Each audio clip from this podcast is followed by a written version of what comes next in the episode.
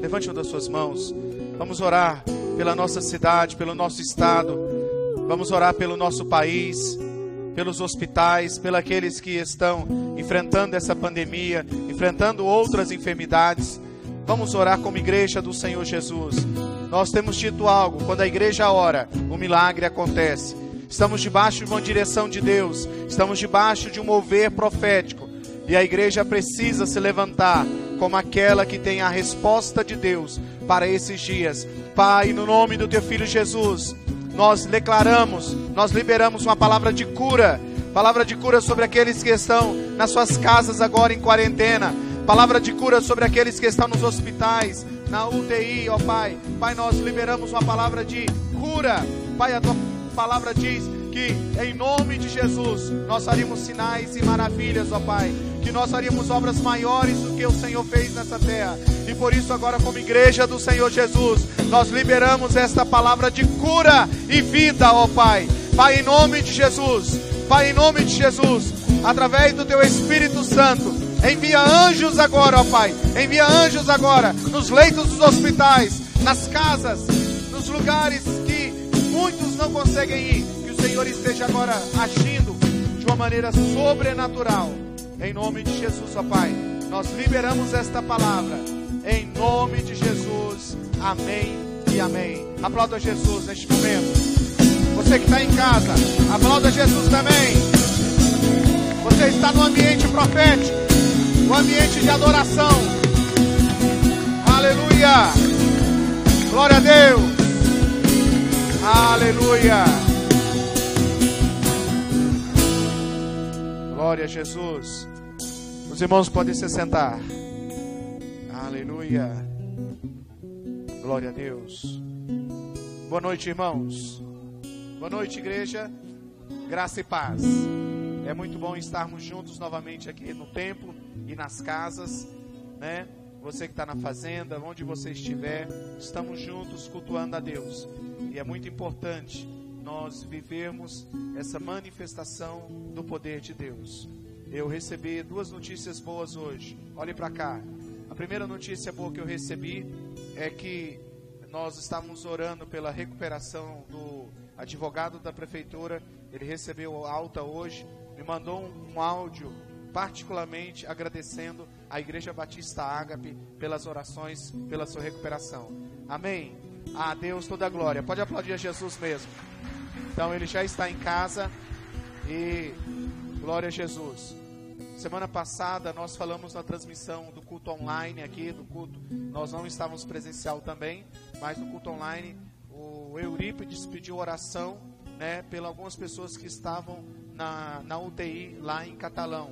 E eu recebi a notícia agora à tarde também que aquele pastor que estava na UTI lá em Catalão também recebeu a alta e já está em casa para a glória de Deus.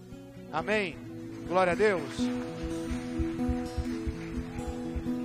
Eu não posso não posso deixar de falar que eu queria que toda a igreja aplaudisse. Aplaudisse a Jesus. Espera um pouquinho. Pelo livramento de Deus na vida do Jonathan. O Jonathan está ali e Deus Deus fez algo extraordinário na vida dele dessa semana. Não foi das vezes do jeito que nós queríamos, mas eu sei que Deus fez algo de intervenção sobrenatural na vida do nosso irmão. Jonas, coloca de pé. Eu queria que toda a igreja aplaudisse ao Senhor. De pé, a igreja de pé. Toda a igreja de pé. Vamos aplaudir a Jesus. Amém.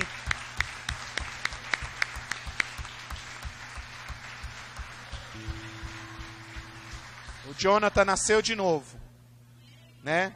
Deus deu mais alguns anos de vida aí por Jonathan, que ele use cada vez mais para a glória de Deus. Amém. Irmãos, nesse mês faz um ano que uma pessoa veio aqui e testemunhou sobre um nascer de novo no sentido físico, né? E também no certo sentido espiritual também e ela vai é, testemunhar para fortalecer a nossa fé desse um ano que ela passou pelo vale da sombra da morte e hoje ela está aqui para agradecer a Deus. Janaína, por favor. Aplaudir a Deus pela vida de Janaína.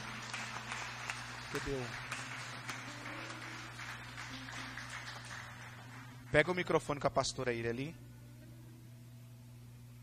Respeitando o distanciamento. Tome o seu lugar aqui.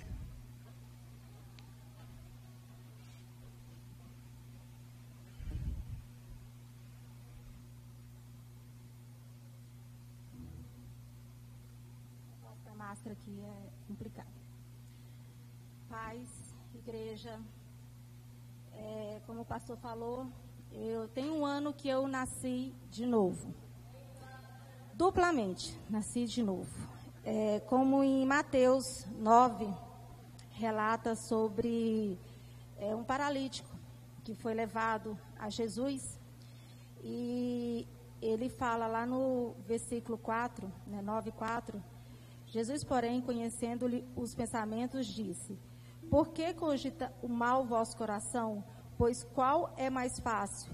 Dizer: Então perdoados os teus pecados, ou dizer: Levanta-te e anda.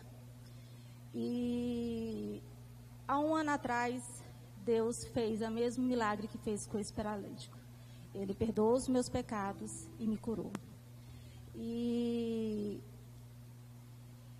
eu tenho vivido coisas extraordinárias nesses, nesse um ano. E Deus venha falando assim muito ao meu coração. E essa semana eu nem sabia que iria receber esse convite. Deus me mostrou como eu era. Igreja, eu era o seguinte: a religiosa que vinha aqui. Sabe aquela pessoa que está lá no calçadão, vê o mar, sente a brisa. Então eu vinha na igreja, eu sentia a presença do Espírito Santo, eu via aquela alegria, mas eu só sentia a brisa. E Deus queria mais de mim, Deus queria mais comigo. E eu não entendia, sabe? E quando eu estava lá no calçadão, eu ficava olhando e falava assim: ih, o irmão está ali na praia. Aquele irmão ali, ó, tá só com o dedinho. Aquele ali, ó, tá indo mais fundo. E eu não percebia que eu estava lá atrás. E aí, você sabe o que Deus fez comigo? Nesse um ano, Ele me mostrou que eu tinha que caminhar pela areia. Aí, irmãos, eu coloquei meus dedos dentro da água e comecei a andar em direção à água. E lá, irmãos, eu comecei a experimentar coisas extraordinárias com Deus. Extraordinária. Deus vem transformando a minha vida assim de uma maneira que não, se fosse para me falar, acho que uma noite aqui seria pouco. E então o que acontece? Eu comecei a ter uma intimidade com Deus que eu nunca tive. Eu até costumo falar, pastor, eu falei, pastor, tem dia que eu acho que eu estou ficando doida, porque eu falo com Deus. E mais doida ainda que eu escuto Deus. Escuto mesmo. E eu faço perguntas e converso e converso e vou escutando Ele, eu vou tendo um relacionamento com Ele, que é nessas águas profundas que Ele quer que todos nós estejamos. E dois questionamentos eu fiz para Deus que eu achei relevante, não sei por que, trazer aqui para a igreja. É, um é por que, que eu estou aqui nesta igreja. E o outro é porque que os meus pastores são os meus pastores. E Deus, ele me coloca o seguinte: Deus me coloca não onde nós achamos que devemos ficar, mas sim onde Ele quer que ficamos, para entendermos e percebermos que não somos por nós, e sim por Ele. Então Deus me mostra que eu estou aqui não por mim, mas por Ele, para Ele, porque tudo é para Ele. E a respeito dos meus pastores, eu falei assim, mas pastor Jean não é perfeito, a pastora Íria não é perfeita, e eles estão lá. E aí Deus me respondeu o seguinte, sobre os meus pastores é para que eu entenda que a igreja não são deles e que por eles e que eles foram levantados, consagrados por Deus, que eles são seres humanos escolhidos para Deus, para me ajudar na caminhada até o céu. Irmãos, eu só comecei a perceber isso quando eu comecei a estar nas águas mais profundas. Eu só tenho essas respostas de Deus porque eu estou lá. E essa semana, uma pessoa virou para mim e falou assim: tem muitas pessoas indo para a igreja e frequentam, vão lá, mas não estão de fato sendo a igreja. Deus, ele quer que você seja a igreja. Deus quer que você se transforme para você poder entender quem é ele. Tem essa pandemia, as pessoas estão com medo, estão apavoradas, mas quando a gente tem Deus, a gente entende que ele não perdeu o controle das coisas. Como, igual eu falo, meus pastores são pessoas que me mostram a direção. E como meu pastor Jean fala, Deus não foi pego de surpresa. Deus sabia, Deus sabe.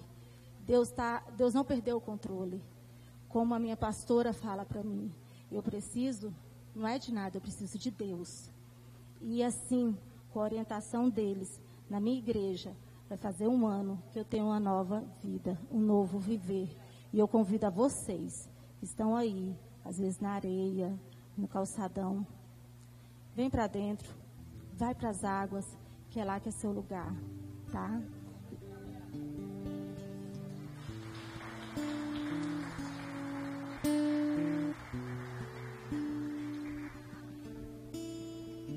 Aleluia. Você vai ter o privilégio agora de trazer ao altar do Senhor dízimos e ofertas. Você que está em casa, você tem algumas maneiras de poder também ofertar e dizimar. Você dizima onde você é, congrega e é membro. Você que não é membro da igreja Ágape, você não entrega seu dízimo na igreja Ágape. Você vai entregar o seu dízimo onde você é membro, você congrega. Isso é muito importante ter no coração. É um princípio bíblico. Agora, você que quer ofertar, você pode, você está recebendo aí, você que está em casa, você está recebendo o número da conta, está sendo colocado no Data Show, dízimos e ofertas. Você pode entrar no aplicativo da igreja também e por lá fazer o sua entrega de dízimo. E quem está presencial, nós vamos ter também o privilégio de ofertar e dizimar na casa do Senhor. Pegando, pega o seu dízimo aí, a sua oferta. Você que está em casa, você que já fez, eu quando estava acontecendo, porque a primícia é do Senhor. E quando a gente faz do Senhor a primeiro, o primeiro lugar em todas as coisas, pode ficar tranquilo, Ele vai cuidar das demais. Não vai faltar, não vai faltar. Por quê? Porque você está sendo obediente e fiel a Ele. Pega o seu envelope aí, você que está aqui presente, você que está em casa, nós vamos orar. Pai, no nome do Teu Filho Jesus, nós consagramos na Tua presença dízimos e ofertas, ó Pai. Pai, aqueles que estão presencialmente aqui e aqueles que estão presencialmente também em casa, nós estamos agora consagrando na tua presença dízimos e ofertas, ó Pai, para a manutenção da tua obra, para que a sua obra continue avançando e para cada necessidade no teu reino seja suprida em Cristo Jesus. É no nome de Jesus que nós oramos e consagramos na tua presença. Amém e amém. Nós estamos aqui tão sedentos de ti. Vem, ó Deus, vem, ó Deus, enche este lugar. Meu desejo é sentir teu poder, teu poder.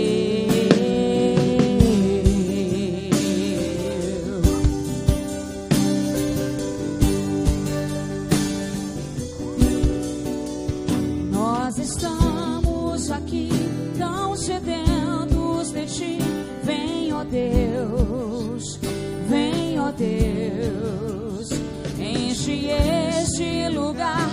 Meu desejo é sentir teu poder.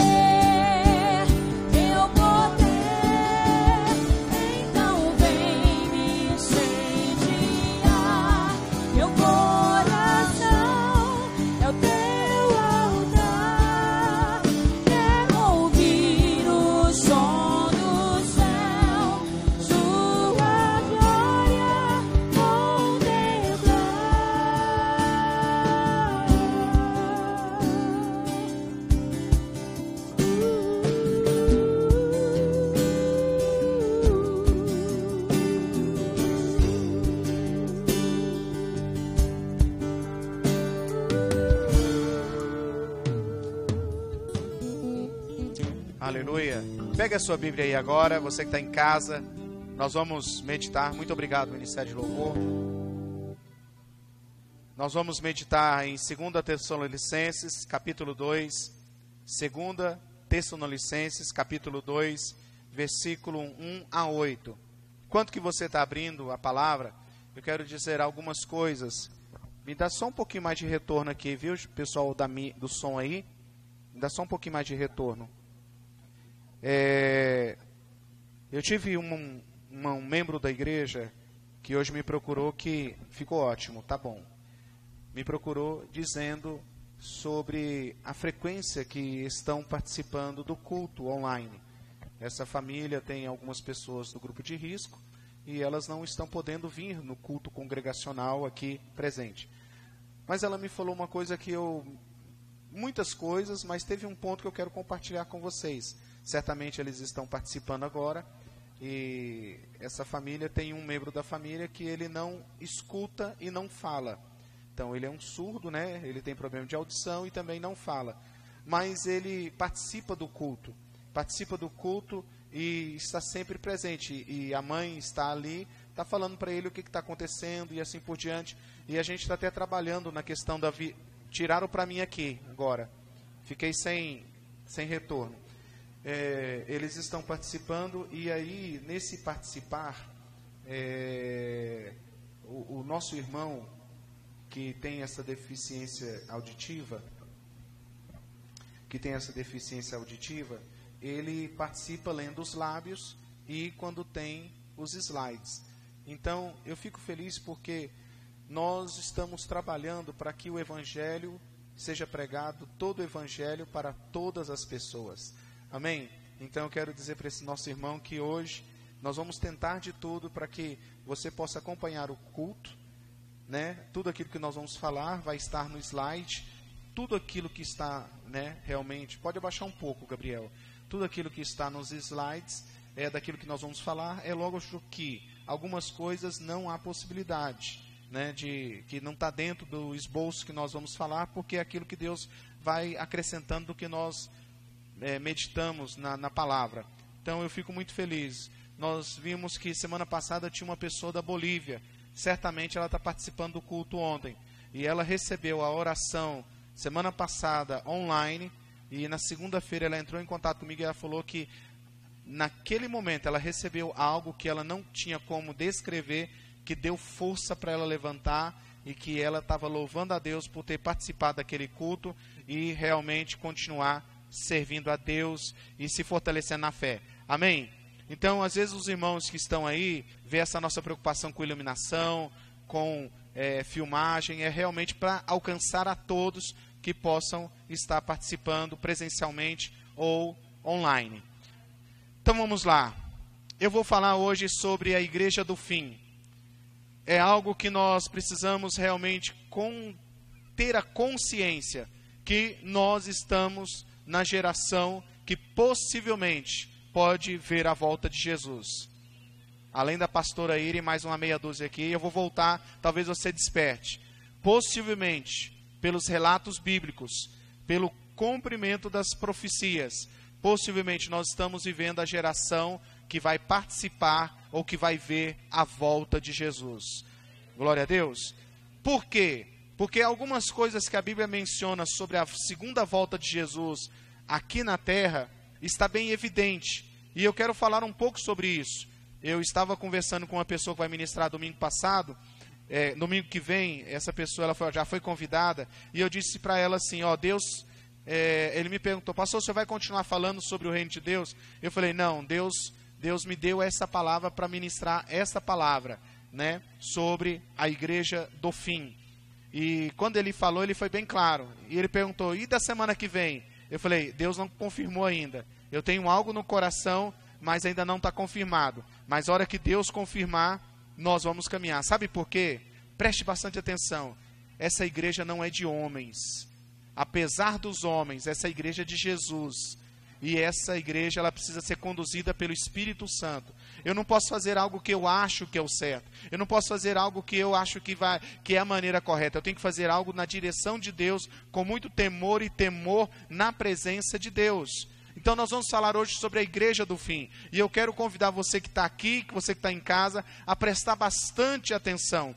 Porque a Bíblia diz Paulo escrevendo aos Tessalonicenses, ele disse: ó, vocês não serão pegos de surpresa, porque nós já advertimos, nós já comunicamos, nós já falamos com vocês acerca destas coisas. Então, quando Paulo está falando àquela igreja de Tessalônica, ele está falando o quê? Vocês não serão pegos de surpresa quando Cristo voltar. Por quê? Porque nós já ensinamos, nós já falamos, nós já mostramos pelas Escrituras como será a volta do Cristo de Deus. Amém? Então nós vamos caminhar nessa temática. Nós vamos falar sobre a igreja do fim. E a nossa, o nosso desejo é que todos nós que estamos em casa, que estamos aqui, ou aqueles que vão participar futuramente, possam receber essa palavra e possam estar atentos a tudo o que está acontecendo nos nossos dias. Vamos ler o texto bíblico. Você que está em casa pode acompanhar no telão e pode acompanhar também na leitura bíblica. 2 Tessalonicenses, capítulo 2, versículo 1, diz assim: Ora, irmãos, rogo-vos pela vinda do nosso Senhor Jesus Cristo e pela nossa reunião com Ele, que não vos movais facilmente o vosso entendimento, nem vos perturbeis, quer por espírito, quer por palavra, quer por epístola, como de nós, como se o dia de Cristo já estivesse perto. Ninguém, de maneira alguma, vos engane. Preste atenção: ninguém de maneira alguma vos engane, porque não será assim sem que antes venha a apostasia e se manifeste o homem do pecado, o filho da perdição, da perdição, o qual se opõe e se levanta contra tudo que se chama Deus ou, a, ou se adora, de sorte que se assentará como Deus no templo de Deus, querendo parecer Deus não vos lembrais que de que essas coisas vos dizia quando ainda estava convosco? Paulo está falando, vocês não lembram que quando eu estava com vocês, nós ensinamos, nós falamos acerca desse tempo? E agora vós sabeis que o que detém, para que o seu próprio tempo seja manifestado. Versículo 7. Porque já é o mistério da injustiça opera Somente há um que o agora resiste, até que do, me, do meio, até que do meio seja tirado. Então será revelado o iníquo, a quem o Senhor desfará pelo sopro da sua boca e aniquilará pelo esplendor da sua vinda. Vamos orar? Querido Pai, no nome do teu filho Jesus, nós estamos aqui na tua presença e cremos que o Senhor preparou esse ambiente. O Senhor realmente preparou este momento. Abre o nosso entendimento, abre a nossa mente, abre o nosso coração para ouvir a tua palavra e possamos absolver tudo aquilo que o Senhor tem para nós pela palavra do Senhor, em nome de Jesus que oramos. Amém. Não há dúvida, irmãos, que vivemos em tempos proféticos, como eu disse, não há dúvida tudo que tem acontecido já está na Bíblia. Repita comigo. Tudo que está acontecendo está na Bíblia. Deus não foi pego, irmãos. Deus não foi pego de surpresa. Muitas pessoas dizem: onde está Deus diante de tudo que está acontecendo? Ele sabia tanto que ia acontecer que ele já deixou escrito acerca de guerras, acerca de rumores de guerra, acerca de terremotos, acerca de mortandade em massa, acerca de pandemias. Todas essas coisas já está escrito na Bíblia. E é interessante que os tempos que nós estamos vivendo são tempos proféticos, tempos em que nós estamos lendo as escrituras. E eu quero lembrar a você, quando a escritura ela foi escrita, seja pelos escritos de Paulo que nós escreve, lemos agora, ou pelo livro de Apocalipse, foram aproximadamente há mais de dois mil anos atrás mais ou menos dois mil anos atrás, foi escrito isso. Não havia Google, não havia internet, não havia meios de pesquisa. Havia sim o Espírito Santo que falava e revelava à igreja. Amém? Eu preciso ter essa compreensão, porque às vezes, quando eu vou ler essas coisas e eu não tenho uma compreensão, uma leitura espiritual acerca daquilo, eu vou ter apenas a Bíblia como um livro que conta histórias, um livro que tem fábulas, um livro que pode ser até às vezes, parece assim, meio é, é, é, é, oculto algumas coisas, mas a Bíblia foi escrita para quê? para o nosso aperfeiçoamento. A Bíblia foi feita para nos deixar claro acerca de tudo o que vai acontecer dos tempos, para que, para que quando o Senhor venha, nós não sejamos pegos de surpresa. A igreja não será pega de surpresa na volta de Jesus. A igreja não será pega num momento em que o anticristo irá governar sobre essa terra. A igreja, ela está ciente, sabe por quê? Porque a igreja se alimenta da palavra de Deus. Amém? Então, nós temos que olhar, temos que temos tempos que a Bíblia fala os sinais da volta do nosso Senhor e Salvador Jesus Cristo. Nunca se falou tanto sobre esse tempo que estamos vivendo. Muitas pessoas têm medo de falar sobre a volta de Jesus. Muitas pessoas têm medo de falar sobre o fim do mundo. Mas a verdade é, é uma só: Jesus está voltando. A verdade, eu vou repetir: a verdade é uma só. O tempo do fim está chegando. Para a igreja é o tempo do arrebatamento. Para aquele que rejeita a palavra da verdade, é o tempo da grande ira de Deus sobre a terra. Haverá esse tempo, está nas Escrituras, e o tempo que nós estamos vivendo é esse tempo que o apóstolo Paulo ele escreve aos Tessalonicenses e ele faz algumas considerações importantes para todos aqueles que estão esperando a volta e a realização das profecias bíblicas. Alguém por acaso que está aqui ou em casa está esperando a volta de Jesus?